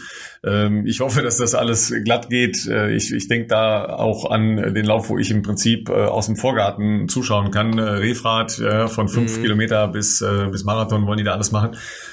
Bin gespannt, ob das alles hinhaut. Ich hoffe das sehr. Du willst ja noch nach Valencia logischerweise laufen. Klar ist das äh, ein äh, Elite-Only äh, Elite-Only-Lauf, wo ein bisschen andere äh, Bedingungen gelten. Da kommen wir dann ja gleich nochmal mit äh, London drauf zu sprechen. Aber äh, dass wieder so ein, so ein äh, Gemeinschaftsfeeling entsteht, das ist natürlich schon einfach eine coole Sache und das macht ja auch ganz viel von den Laufevents aus, dass man eben gemeinsam in einem Ding drin sein kann und eine Veranstaltung gemeinsam genießen kann. Ja, wir haben ja äh, oft schon gesagt, ja, ich war dann halt in einem Weltrekordlauf. Man hat den oder diejenigen nie gesehen, weil die halt irgendwo ganz anders rumlaufen. Ja, und ja oft eben auch keine Hin- und Herkurse da sind. Aber dass äh, Leute mit lachenden Gesichtern und freiwillig an einem Sturmtag in Hamburg äh, die, die höchste Erhebung weit und breit hoch und runter ballern ja, und dabei ernsthaft äh, ganz dolle Spaß haben zeigt ja auch, dass die Laufszene doch ein bisschen verrückt ist. Ja. Ähm, eine Frage, eine das Frage habe ich aber noch. Ähm, also dass Florian Ort vor euren äh, Bestzeiten in Berlin verschlafen hat und ihr ein bisschen zu spät wart, ist ja nicht dir anzulasten. Äh, hast aber du das jetzt als Grundprinzip, äh, ich fahre einfach mal ein bisschen später hin, dass mein Adrenalin schon ist erhoben, äh, weil so einfach war es mit dem Parken doch nicht, oder? Ja, ich habe, äh, wir haben dann, ich bin mit dem Zug nach Hamburg angereist oder Barbara und ich sind mit dem Zug angereist. Ich habe mein Auto in Frankfurt stehen lassen, weil ich da beim äh, Joost äh, im Frankfurter Laufshop ja am Donnerstag noch ein Adidas-Event hatte zum neuen Wunderschuh. Äh, Platz zwei in London auch. Äh, jetzt fast schon für den nächsten Major gereicht. Das war ja sehr, sehr eng, aber das hätte dem Schuh natürlich noch ein bisschen mehr Publicity verliehen. Äh, schöne Grüße soll ich dir übrigens ausrichten ja, danke, von Joost. Mhm. Ähm, das mache ich jetzt hierüber über einen Podcast. Ähm, und äh, nee, das habe ich in meinem Auto ja stehen lassen. Das heißt, Frank hat uns äh, eines seiner Autos gegeben, hat gesagt, ja, ja, kein Problem, hier alles im Navi drin, fahrt dahin. Und es sind ja nur 1600 Teilnehmer, sonst sind ja 6000, findet er easy einen Parkplatz. Ja gut, äh, erstmal äh, wohnt er halt auf der anderen Seite von Hamburg. Das heißt, es dauert dann halt auch mal 30, 40 Minuten. Und Punkt zwei, also ich weiß ja nicht, wo da sonst die Leute parken. Äh, das ist ja ein bisschen außerhalb. Ich meine, Freihafen ist jetzt nicht äh, direkt im Stadtgebiet. Da kommst du jetzt auch, also da müssen die Leute fast mit Autos hin. Ich weiß nicht, wie man sonst da hinkommen soll. Und, äh, und dachte mir so, ja gut, jetzt langsam wird's eng. Und dadurch, dass natürlich Corona-bedingt alles sehr weit auseinandergezogen ist, auch mit Startnummer und so weiter, dachte ich mir, macht jetzt auch nicht so viel Sinn, an diesem letzten Zipfel zu parken. Und dann muss ich wieder zwei Kilometer in die andere Richtung, um meine Startnummer zu holen. Ist dann ein bisschen eng geworden. Äh, Warm-up für diesen Trainingslauf, sag ich mal, war ungelogen geflogen. Also gerade, dass ich zwölf Minuten einlaufen war, das war, oder knapp drunter, ich glaube, es waren elf noch was. Ich bin dann äh, drei Kilometer in 3,50 eingelaufen, habe meine Wettkampfschuhe angezogen, Trikot angezogen, Startnummer musste ich noch schnell hinmachen, weil äh, konnte ich ja nicht vorher. Und äh, dann bin ich schon direkt durchgelaufen. ich meinte, ja gut, äh, Steigerungen sind überbewertet. Ich habe zwei Steigerungen gemacht, die 500 Meter zum Start vor. Das war dann mein Warm-up. Und dann kam Frank schon, ja, äh, gut, dass du jetzt da bist. Ne? Also geht das auch in zwei Minuten los. ja, ich glaube, man, man muss sich da selbst nur schon ein bisschen in Wallung bringen. Ne? Dann funktioniert das schon. Ja, ja. Adrenalin mal ein ja, bisschen genau, hoch. Ne? Nach dem Motto, don't do this, äh, wenn es drauf ankommt. Ja, am äh, Sonntag jetzt also das äh, mit Spannung erwartete Duell zwischen Elliot Kipchoge und äh, Kenenisa Bekele, zack, Bekele abgesagt wegen einer Verletzung.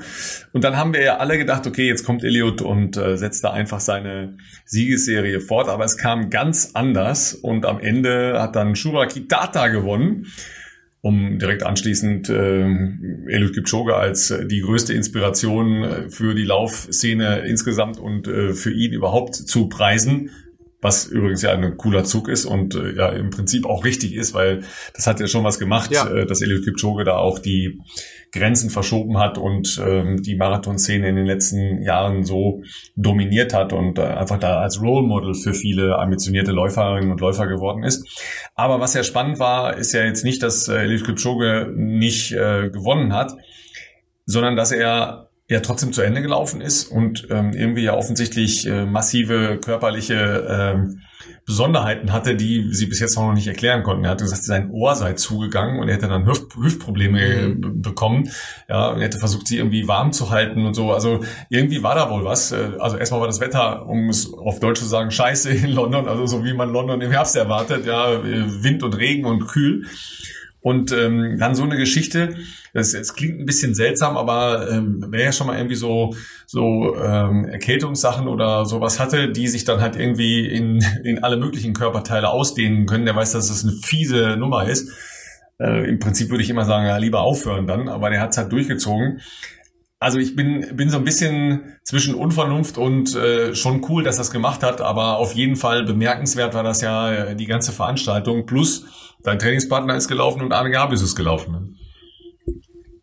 Richtig. Also du hast natürlich da wahrscheinlich sehr viel äh, einprägsamere Eindrücke sammeln können, denn ich war auf dem, äh, zur Zeit des Marathons ja äh, wieder im Zug auf dem Rückweg nach Frankfurt und habe das mehr oder weniger so gut wie das halt in der Deutschen Bahn geht mit dem Internet da, versucht über äh, Twitter zu verfolgen, was äh, schon auch funktioniert hat. Äh, natürlich jetzt wenig äh, Bewegtbild, aber ähm, so von den Fotos her konnte ich ja dann auch schon mir ein ganz gutes Bild machen, dass die Bedingungen jetzt wohl alles andere als sagen wir mal, leistungsförderlich waren. Ähm, das ist, glaube ich, klar. Und man hat ja schon auf der ersten Hälfte ja direkt gesehen, dass offensichtlich da kein sonderlich großes Verlangen. Ich meine, es gab Pacemaker, trotzdem hatte man schon den Eindruck, es gibt ja offensichtlich kein ganz großes Verlangen, dass man da das Rennen richtig schnell macht. Ähm, das Tempo war jetzt nie weit unter 2.06, also weder am Anfang noch am Ende. Und ähm, natürlich äh, 206, nicht, dass wir uns falsch verstehen hier, das ist natürlich schon schnell. Aber äh, wenn man jetzt halt sieht, dass äh, natürlich ein Eliud Kipchoge eine Bestzeit von, von 201 hat, beziehungsweise natürlich auch in dem Ineos Project äh, schon unter zwei Stunden in Marathon gelaufen ist, ist das jetzt für die schon eine andere Nummer, ne? Nur um das ein bisschen einzuordnen. Ich meine, wenn wir hier von sechs, sieben Minuten Unterschied sprechen, da reden wir halt bei mir dann von 220, ne? Also wenn wir das mal so anlegen oder 221 sogar. Also es ist dann schon weit weg von dem, was man sonst versucht, ja irgendwie da zu, äh, zu laufen. Und äh, ich, also ich sehe immer sowas, jetzt gar nicht werten, dass er da verloren hat oder sowas, um Gottes Willen. Ich meine, jede Siegesserie ist ja nun mal dazu verdammt, irgendwann zu enden. Und er ist, glaube ich, seit sieben oder acht Jahren ungeschlagen gewesen. Also das ist ja eh schon ultra beeindruckend. Das ist ja echt kaum zu fassen. Ähm, dass es jetzt generell nicht so Richtung Weltrekord oder ganz, ganz schnell ging, fand ich eher. Ähm, da haben wir uns ja auch schon vor der heutigen Aufzeichnung ein bisschen drüber unterhalten, finde ich eher immer ein bisschen spannend. Ich bin ach, ich weiß nicht, äh, desillusioniert würde ich jetzt nicht sagen, das ist ein bisschen zu negativ, aber diese ganzen Weltrekordjagden und, und, und dieses, dieses Erzwingen um, um auf Teufel komm raus, äh, die letzten Jahre, das äh, hat sich bei mir so ein bisschen abgenutzt. Dafür kann ich mich leider nicht mehr so begeistern wie früher, aber was mich schon noch begeistern kann, sind natürlich solche offenen Rennen, wo es halt einfach um die Plätze geht und das ist mir auch ehrlich gesagt vollkommen egal, ob da einer zwei Stunden fünf, zwei Stunden sechs oder von mir aus zwei Stunden zwei läuft. Ich fand das mal wieder echt erfrischend anders überhaupt eine Situation zu haben, wo fünf, sechs Leute, sieben Leute auf die letzten zehn Kilometer mal noch gehen oder sowas in so einem großen Marathon mit so großen Namen auch noch. Ne? Also klar, Elliot Kipchoge, den kennen natürlich wahrscheinlich alle von uns äh, oder auch von unseren Zuhörerinnen und Zuhörern, aber auch äh, wenn man sich ein bisschen auskennt, mein Shura Kitata ist auch kein äh, kein Unbekannter oder sowas äh, und dass es da überhaupt Leute gibt, auch ohne einen Kenenisa Bekele, die ihn da challengen können und und und wirklich auch fordern oder dann am Ende ja auch tatsächlich besiegt haben. Klar, sicherlich hat er einen schlechten Tag gehabt. Ähm, das finde ich für den Sport selber eigentlich wieder gut, ehrlich gesagt, und ähm, bringt einfach auch mal wieder eine gewisse Spannung hier rein. Ähm, dass er es durchgezogen hat, finde ich ehrlich gesagt eher bemerkenswert und äh, habe da größte Hochachtung vor. Also ich glaube, es wäre nichts leichter gewesen für ihn, wenn er so ein, so, so ein wirklich so einen Scheißtag hatte und auch wahrscheinlich körperliche Probleme, wie er geschildert hat, dann einfach zu stehen zu bleiben und, und wäre wahrscheinlich leichter wegzumoderieren gewesen, zu sagen, ja, ich habe jetzt hier, was weiß ich, irgendeinen, was auch immer er dann gesagt hätte, Hamstring-Wadenproblem und dann wäre auch gut gewesen, jeder hätte es verstanden, nasse Bedingungen, ähm, dass er das so durchzieht oder hat durchziehen können überhaupt. Auf Platz 8 das äh, nötigt mir auf jeden Fall Respekt ab und zeugt ja offensichtlich von großem äh, Sportsgeist, muss man auch sagen. Er hat da auch keine großen Ausreden gesucht, hat halt gesagt, was ihn äh, offensichtlich beeinträchtigt hat und, und gut ist. Ähm, das finde ich auch klasse, muss ich sagen. Ähm, ja, dass das natürlich, wenn man wirklich gesundheitliche Probleme hat äh, im Profisport, äh, nicht alles immer hundertprozentig vernünftig ist, ist auch klar. Deswegen natürlich auch hier nochmal, wir haben das in den vergangenen Folgen ja immer wieder mal gemacht. Daran ist jetzt nicht sich ein Beispiel zu nehmen für das, was ein Eliud Kipchoge oder was vielleicht auch manchmal ich schon in Wettkämpfen äh, fabriziert habe, ähm, wenn es mal nicht so gut gelaufen ist, dass äh, im Zweifelsfall lieber mal auf den eigenen Körper und auf die Gesundheit hören. Ähm, da muss man natürlich auch sagen, dass Profisport ja doch auch irgendwo äh, der Job ist und, äh, und dass da vielleicht dann manchmal ja, nicht andere Gesetze gelten, natürlich sind wir auch Menschen, aber dass man da halt vielleicht anders nochmal zu Werke geht. Ähm, nichtsdestotrotz muss ich sagen, also so wie er das da gehandelt hat, fand ich also aller Ehren wert. Und ähm, ja, Frauenrennen ja, war auch spannend. Lass mich, lass mich noch äh, gerade äh, zwei ähm, zwei Zitate von äh, Kipchoge als Reaktion halt darauf, dass er eben nicht so performen konnte wie bisher. Also erst nochmal zu seiner mhm. zu seiner Gewinnbilanz. Sein erster Sieg in äh, dieser ja wirklich imponierenden Bilanz stammt übrigens aus dem April 2013. Ja, das ist schon eine Weile her. Ja, wow. und zwar beim wow. ja, beim Hamburg-Marathon, guter Mann, Debüt, ja, gut aufgepasst, sehr gut, ja. 205, 205 ja. Dann hat er einmal in An- und Abführung verloren, ist Zweiter geworden, äh, nämlich in Berlin. Gegen Kipsang? Gegen, in Berlin gegen Kipsang, ne? Genau, das war ja, im selben Jahr, ja. also auch 2013. Danach hat äh, Elio Kipchoge nicht mehr verloren. Bis zum vergangenen Sonntag. Ja, also das ist natürlich schon eine unglaubliche äh, Gewinnserie und äh, zeigt ja immer noch die Außergewöhnlichkeit. Aber ja, ich darf das nochmal kurz in Englisch vorlesen. It's not the end of the world that I can't win. This is sport and we need to embrace it. I trust that I'm giving inspiration to the whole world. Das ist das, was wir schon gesagt haben. Ne? Es ist ihm schon klar, dass er äh, wirklich sehr, sehr viele Menschen inspiriert hat. I don't have anything in my heart that, that I feel anything bad has happened. I want to congratulate the top finishers for bringing hope to the streets of London in this time of COVID-19. Ja, also das ist äh, eine ähnliche äh, sagen wir mal, Grundhaltung, wie du sie halt auch erlebt hast. Ja, das ist ja sowas Hoffnungsvolles, dass da wieder Marathon gelaufen werden ja. konnte und äh, dass ihr den Köbrandbrückenlauf mit 1600 Leuten machen konntet. Das ist, ist halt Hoffnung. Ja, das ist auf jeden Fall so. Ja, und dann haben wir ja Mittwochabend noch diese unglaublichen äh, Dinge erlebt. Erstmal ganz cool aufgezogen, muss ich sagen. Ja, kurz also, einhaken noch, äh, weil sagen. ich da von dir eine ja. Info, genau, wir dürfen Arne Gabis natürlich nicht vergessen, nur da habe ich äh, weder, äh, der war natürlich jetzt nicht so gecovert äh, auf Twitter logischerweise, äh, was was die was die Leute da, die haben sich natürlich auch vorne auf die Spitze konzentriert äh, und ich habe tatsächlich noch nicht nicht nicht, also ich habe gesehen sein Ergebnis, das ist offensichtlich, also ist das Rennen nicht so gut gelaufen, aber hast du nicht da vielleicht schon äh, irgendwas ja. noch zu gelesen, was das Problem am Ende da war? Also er war ja ganz lange ganz gut unterwegs, also muss man ja sagen, er war in der 2-10er, 2-11er Gruppe, glaube ich, sehr sehr lange ja, drin. Also ähm, habe ich tatsächlich ist er bis 35 Kilometer genau im Plan gewesen. Ja, äh, Halbmarathon mhm. mal für die Experten 65,19. Das ist äh, perfekt Super. eigentlich für das, was er vorhatte, nämlich Olympianorm äh, zu laufen. Ja. Lief alles äh, wirklich ganz äh, smooth. Aber ähm, da hatte Arne, glaube ich, schon häufiger mit Problemen gehabt. Ich glaube, der war ja auch bei diesem Lauf in Boston, wo es so super kalt gewesen ist. Ähm, mhm. Er hat dann halt mhm. große Probleme mit äh, Oberschenkelmuskulatur und hatte die jetzt halt auch wieder.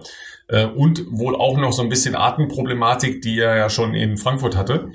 Äh, und musste sogar, mhm, stimmt, und musste sogar tatsächlich einmal stehen bleiben, um sich kurz wieder zu fassen. Ja, dafür ist das noch bemerkenswerter, dass er zu Ende gelaufen ist und dafür ist die Zeit 2.14.25 auch noch wirklich bemerkenswert. Wenn wir jetzt nochmal nehmen, was du ja eben schon gesagt hast, nämlich den Abstand der Top-Leute zu ihren Bestleistungen, ja, und das gilt ja für deinen Trainingspartner, für, für äh, Sondra genauso, ja, der ist äh, 20901 gelaufen. Klar, wir haben äh, ja im Trainingslager, als du über äh, die Krankheit von äh, Sondro berichtet hast, ja, äh, dass er ja einen Infekt hatte und noch Probleme mit der Sehne und so weiter, also sicher nicht, nicht optimal vorbereitet, aber auch der war ja einige Minuten von seiner Bestleistung entfernt.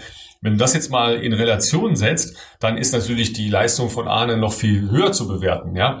Weil wenn du, jetzt sagen wir mal, du, du nimmst da halt mal drei Minuten nur als Karenz zu einer normalen Leistungsfähigkeit ohne jetzt die Kälte und die Nässe, dann bist, bist du ja schon am Ziel. Dann, dann ist er schon da, wo er hin wollte, ja.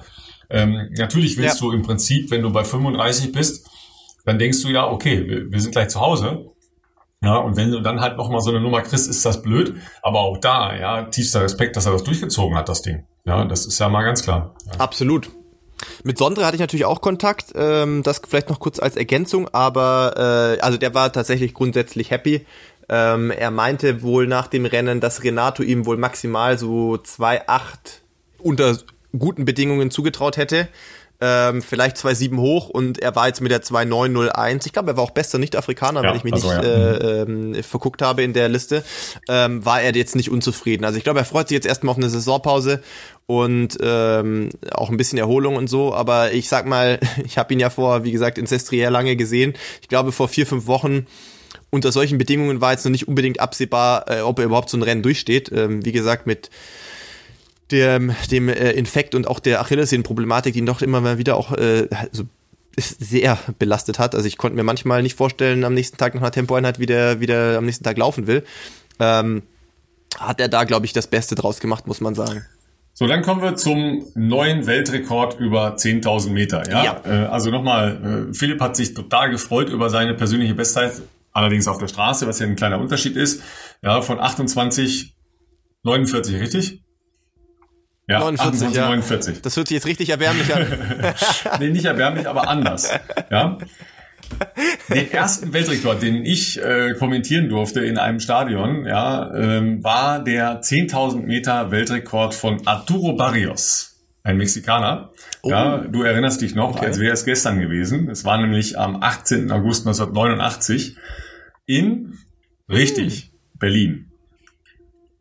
Beim Istaf. Ach, wirklich? Beim Istaf. Beim Istaf oder? Ja. Ach krass. Also, äh, das war, glaube ich, ein Freitagabend Istaf, wenn ich das richtig in Erinnerung habe. War auf jeden Fall ein Abendlauf. Ähm, und es war natürlich äh, für ihn gesettet mit Pacemakern, aber er ist auch sehr lange alleine gelaufen, genauso wie Joshua Cheptegei, mhm. der ist ja am Mittwoch 4000 Meter alleine gelaufen. Und bei Barrios war das ähnlich, weil du musst ja auch erstmal Leute finden, die das Tempo überhaupt laufen können, ja. Und Barrios äh, ja. lief damals schon 27.08.23. Also das ist auch schon ein richtiges Brett gewesen damals. Ja.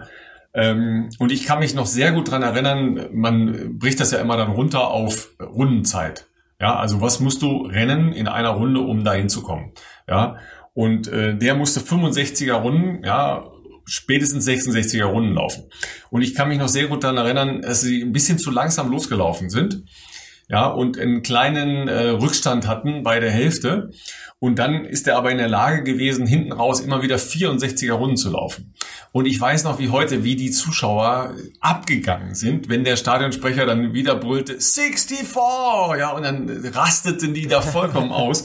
Und ich kann mir vorstellen, dass das halt auch für Barrios, äh, der nicht so gut Englisch sprach, aber das war okay, schon cool gewesen sein muss, ja, wenn die da dich wie verrückt anbrüllen und du da rumgetragen wirst in so einem Stadion. Das war jedenfalls mein äh, erster Weltrekord, den ich äh, live im Stadion miterleben durfte.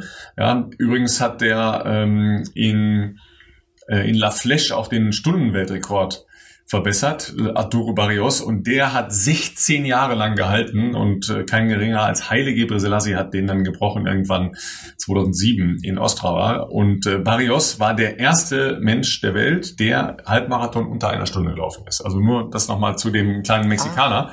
Ja, und jetzt, Wusste jetzt sind nicht. wir bei, ähm, bei der Vorführung in, ähm, in Valencia, oh, fast ohne Zuschauer, nicht ganz ohne Zuschauer, aber sehr, sehr wenig Zuschauer. Aber ein cooles Setting, ein relativ kleines Stadion. Und die hatten halt ähm, eine, eine wirklich äh, hypergeile Nummer, nämlich einen, ein mitlaufendes ähm, Farbband.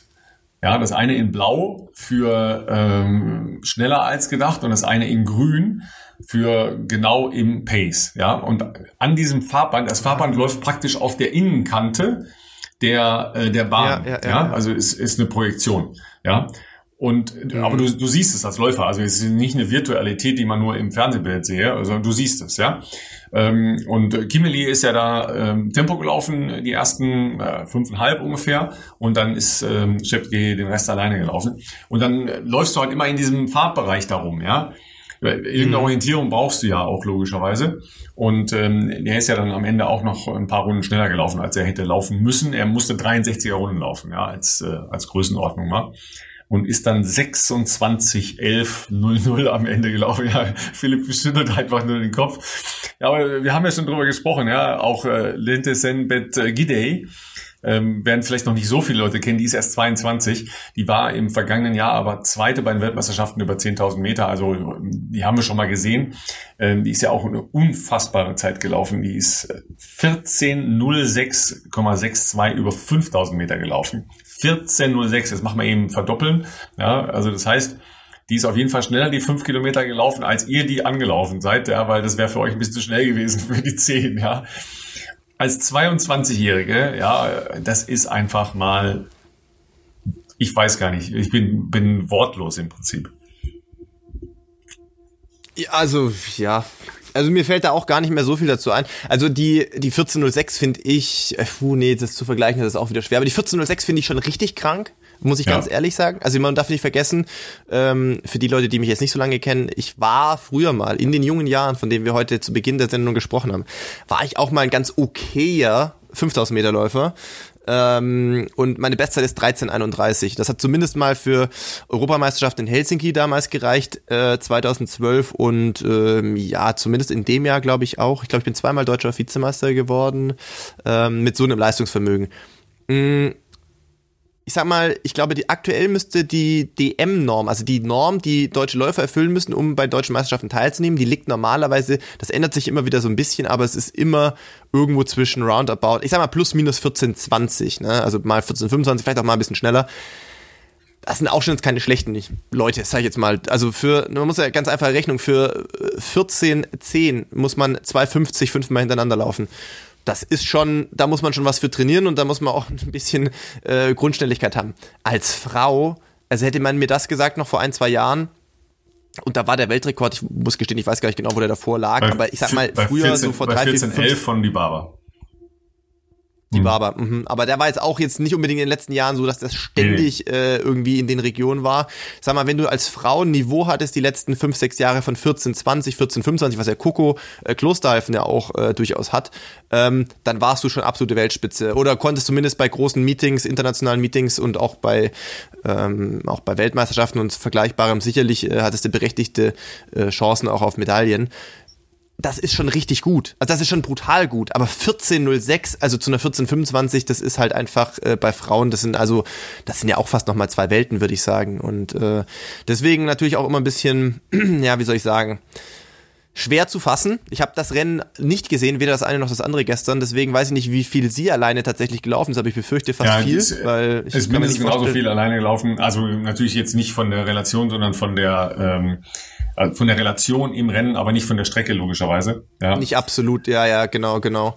Also ich glaube schon, dass diese neuen Lichtsysteme, das kam glaube auch beim Weltrekord über 5000 Meter in Monaco auch schon zum Einsatz, also diese Rail Lights ja. oder wie die heißen, was man an der Innenkante diese diese diese Farbprojektion hat. Ich glaube tatsächlich, dass das eine große Hilfe ist und oder sagen wir mal anders gesagt sein kann aber nur der Orientierung halber. Also halt einfach, äh, natürlich müssen die alle selber laufen, keine Frage. Und natürlich ist es für sie besser, wenn sie einen Tempomacher haben, der noch länger vor ihnen ist, wo du halt wirklich direkt im Windschatten sein kannst. Aber ähm, zu wählen zwischen, äh, du hast keinen Tempomacher und kein Raylight, ist, glaube ich, viel härter, weil dann musst du ja wirklich pro Runde ähm, wirklich dich, also massiv, ich kenne das ja auch, man ist ja, also ich bin noch nie mit einem Raylight gelaufen, aber du musst ja wirklich immer in dich reinfühlen, äh, dass du nicht langsamer wirst, was ja hinten raus in so einem Rennen, wenns Laktat irgendwann kommt, auch einfach wahnsinnig hart ist und hast eigentlich keine Orientierung groß äh, in der Runde, außer dass du natürlich alle 100, 200 Meter auf diese Uhr gucken kannst oder halt äh, vielleicht einen Trainer hast, der irgendwas reinruft.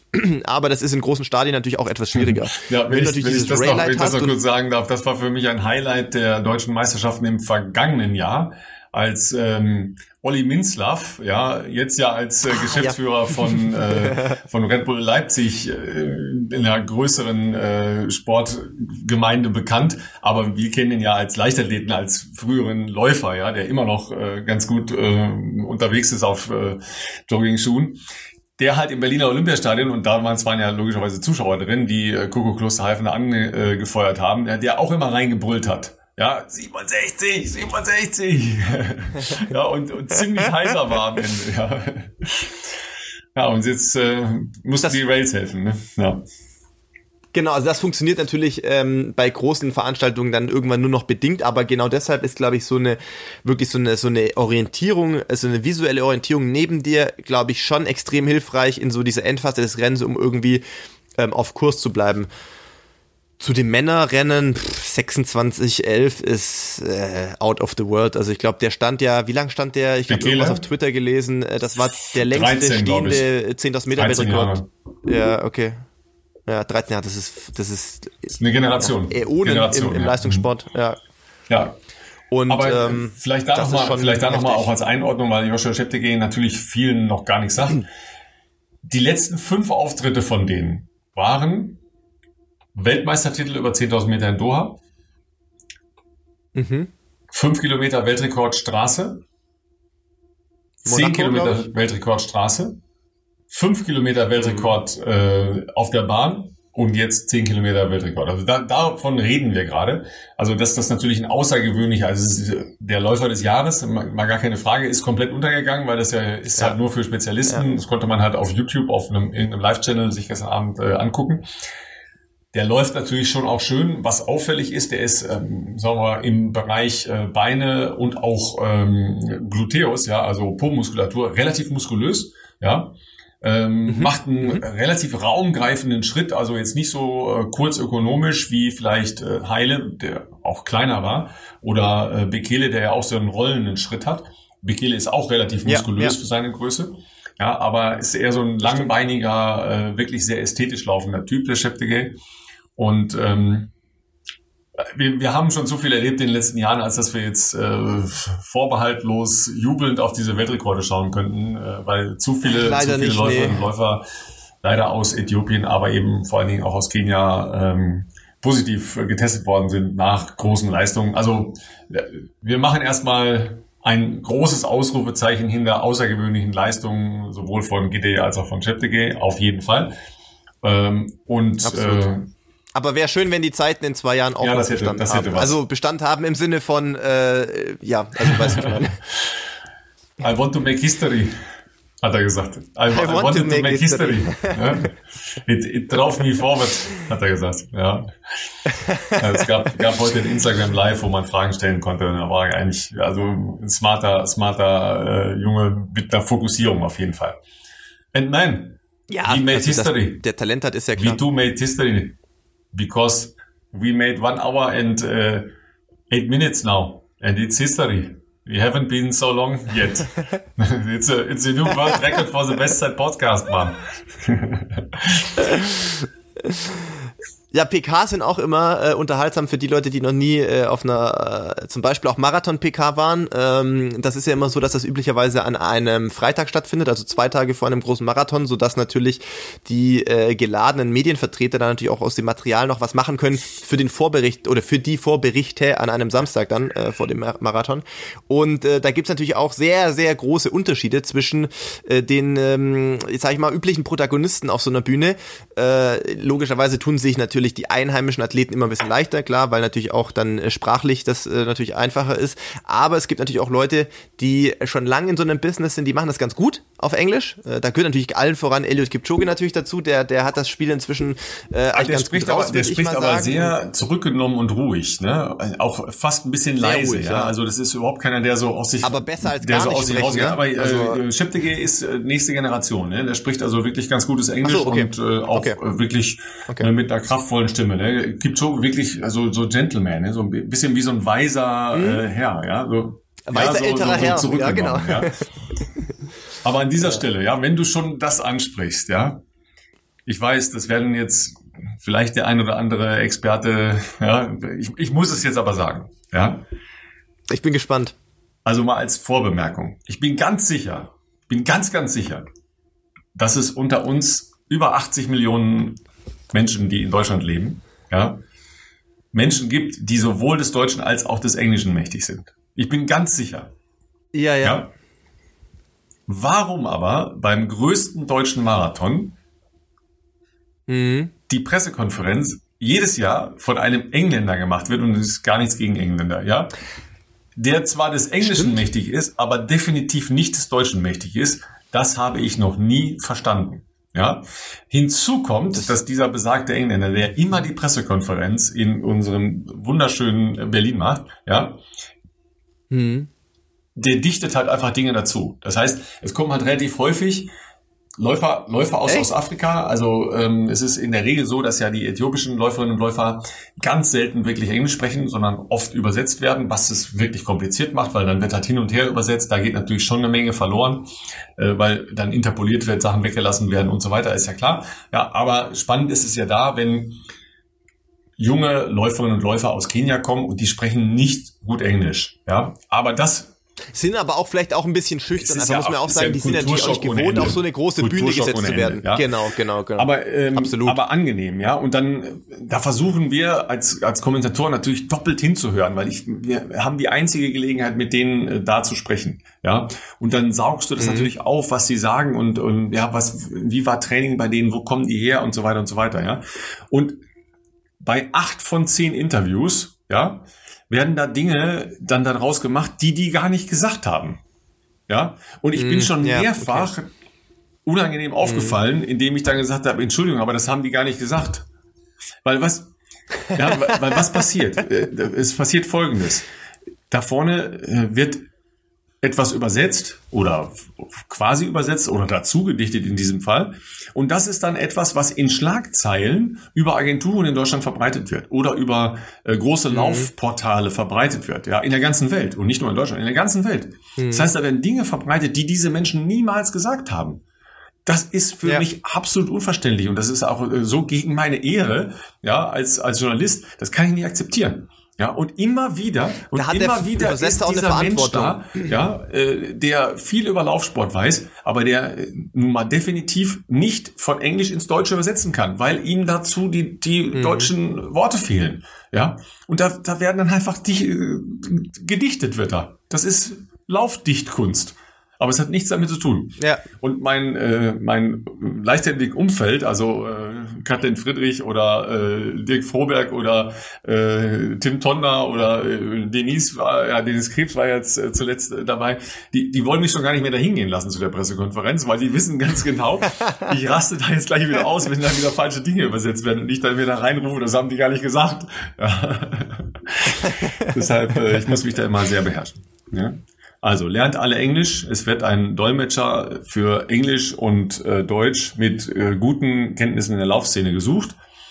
Meldet euch nicht bei mir. Meldet euch direkt beim Berlin-Marathon. oh Gott, bitte nicht. Nein, tut es nicht. Das fällt Schreibt alles, rein Betreff, Empfehlung, Empfehlung Ralf fällt alles auf mich zurück. Ich weiß es jetzt schon.